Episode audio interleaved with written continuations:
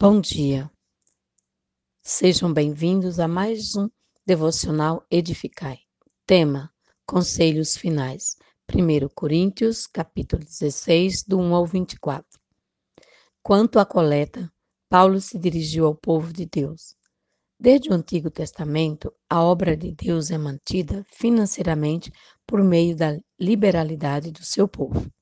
No capítulo 16, de 1 Coríntios, o apóstolo Paulo vai dar as instruções finais aos coríntios e como eles devem proceder uns para com os outros, principalmente em relação à coleta e às ofertas, como deve ser feita, como deve ser organizada essa parte da igreja.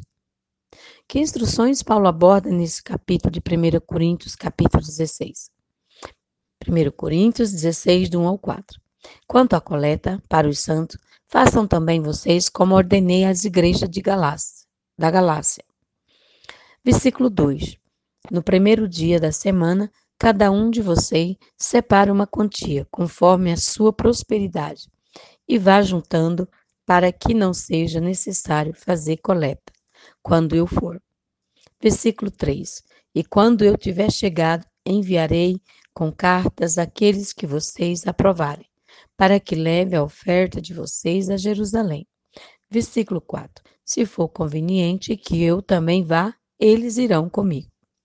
O apóstolo Paulo quer que essa parte da igreja seja organizada no primeiro dia da semana. Perceba que era o dia em que a igreja se reunia. Daí passou a igreja fazer parte da tradição do primeiro dia da semana, que é o dia em que o Senhor Jesus ressuscitou. Além disso, Paulo é muito específico no que se refere ao valor que seja de acordo com a prosperidade da pessoa. Quanto mais prosperamos por Deus, tanto mais devemos dar. Deus sempre tem uma porta aberta para você. 1 Coríntios, capítulo 16, do 8 ao 11. Versículo 8. Mas ficarei em Éfeso até o Pentecostes. Versículo 9 porque uma porta grande e oportuna para o trabalho se abriu para mim, e há muitos adversários. No versículo 8, Paulo diz: Mas permanecerei em Éfeso até o Pentecostes, para que não seja preciso fazer coleta quando eu chegar. E no versículo 9, Paulo diz: Assim é na nossa vida. O Senhor Deus abre muitas portas grandes, abre muitas portas promissoras mas que não deixam de ter muitos adversários. A atitude de Paulo é sensacional. A porta é grande, a porta é ampla e há muitos adversários. Eu vou seguir porque o Senhor Jesus é comigo e vai me dar a vitória. Versículo 10. E se Timóteo for, for, façam tudo para que não tenha nada a temer, enquanto estiver entre vocês, porque trabalho na obra do Senhor como eu. Olha, a, pre a preocupação de Paulo para com Timóteo, que era um jovem aprendiz, um filho na fé. Ele imitava o caráter e o estilo de vida de Paulo, e Paulo o amava sinceramente. Paulo sabia que, que a igreja de Corinto era uma igreja difícil. Se eles resistiam ao próprio ensinamento do apóstolo Paulo, quanto mais a Timóteo. Paulo, como um bom pai na fé, ele quer garantir que Timóteo seja ouvido e respeitado quando estiver entre eles. Então ele diz: tome providência para que ele não tenha nada a temer quando estiver com vocês. Versículo 11.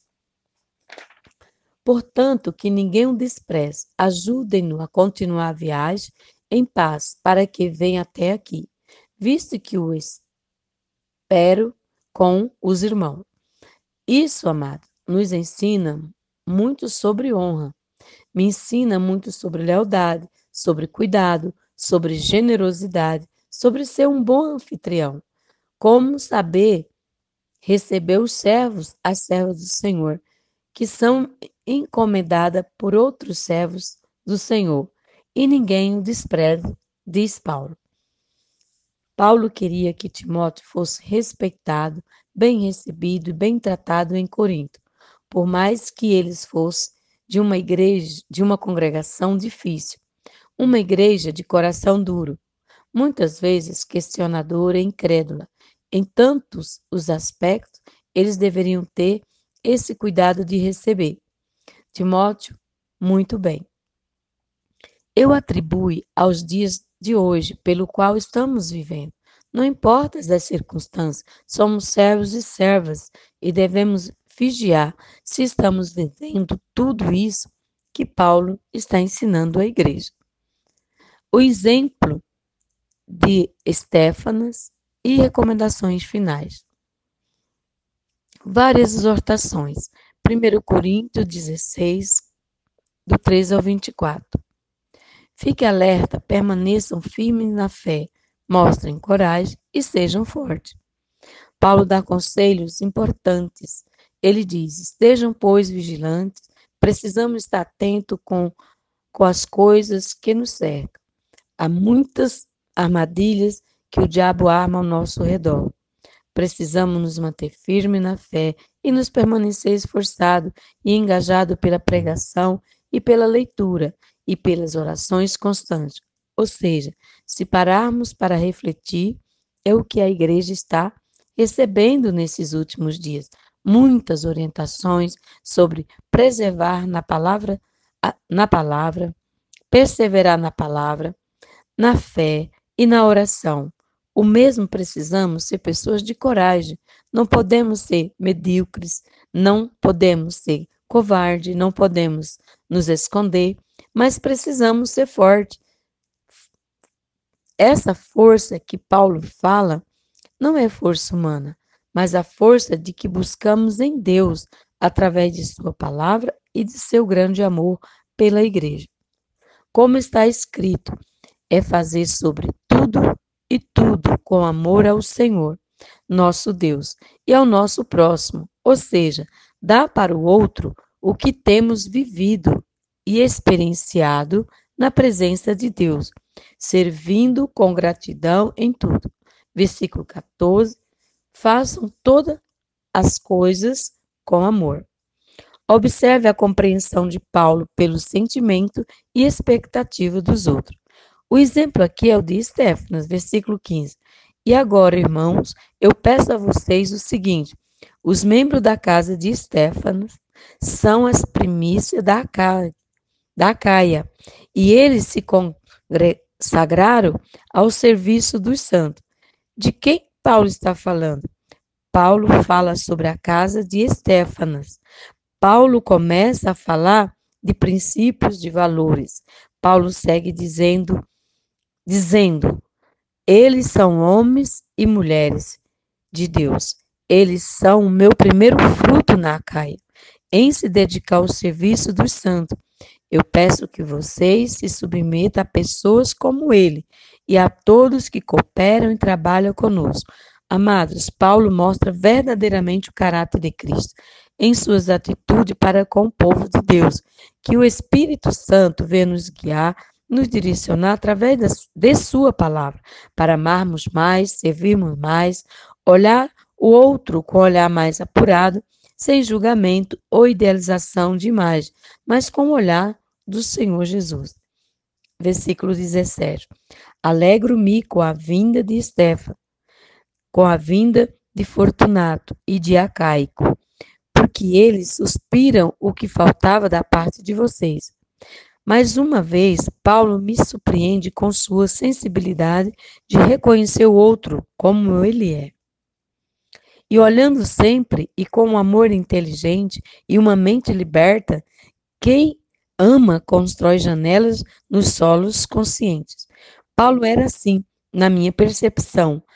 Acho muito lindo o que Paulo diz. Normalmente, em seus capítulos finais e suas cartas, ele sempre se dedica a ser grato às pessoas.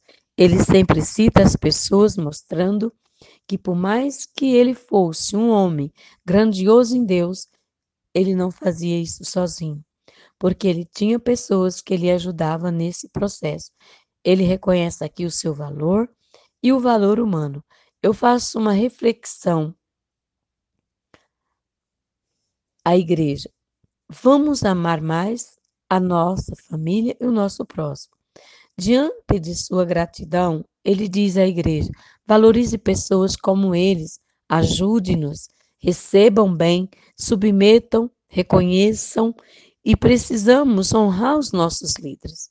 As pessoas que servem a Cristo, porque elas se dedicam com sua vida a, nós, a nos ensinar. E crescer em Cristo é ter uma fé saudável. Ele nos aconselha com otimismo nos momentos difíceis a termos convicção da nossa fé.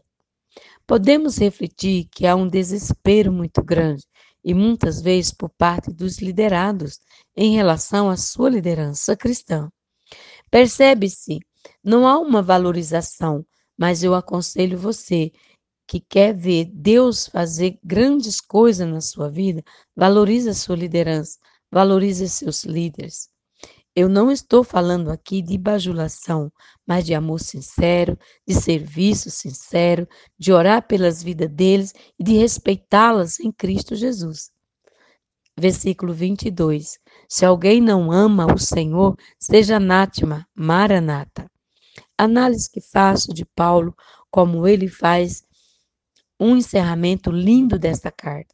Ele deseja que Jesus venha, ele deseja que a graça seja com a igreja e que eles recebam o amor que ele tem por eles.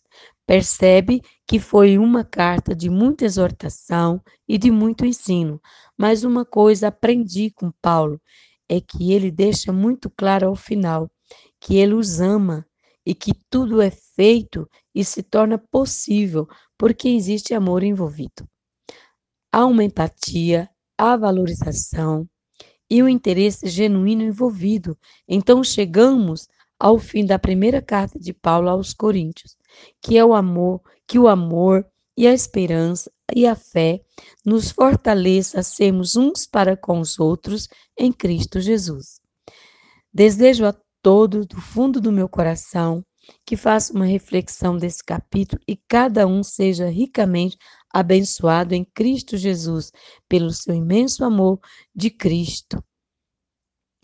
Beijos, da pastora Vilane.